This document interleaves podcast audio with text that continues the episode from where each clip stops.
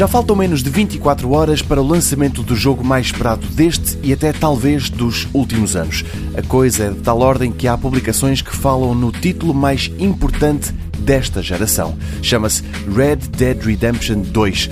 Trata-se de um título que atira o jogador para o velho faroeste, uma coboiada de proporções nunca vistas num jogo.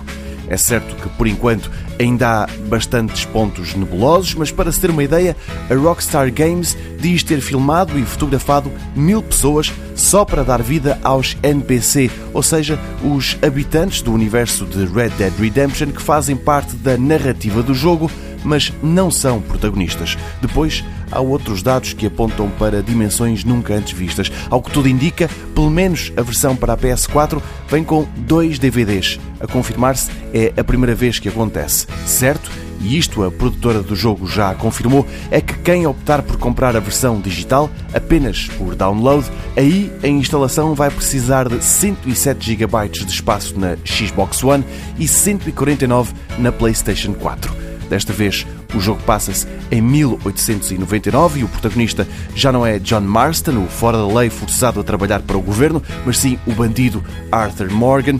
O resto é para descobrir naquilo que a Rockstar diz serem mais de 60 horas de jogo em contínuo. Isto até novembro, que é quando ficará disponível a parte online do título. Por enquanto, só estará disponível para as consolas PS4 e Xbox One, isolado ou em conjunto com consolas novas. A Sony vai mesmo vendê-lo em bundles, mas quem preferir uma Xbox One também tem promoções bastante interessantes à espera.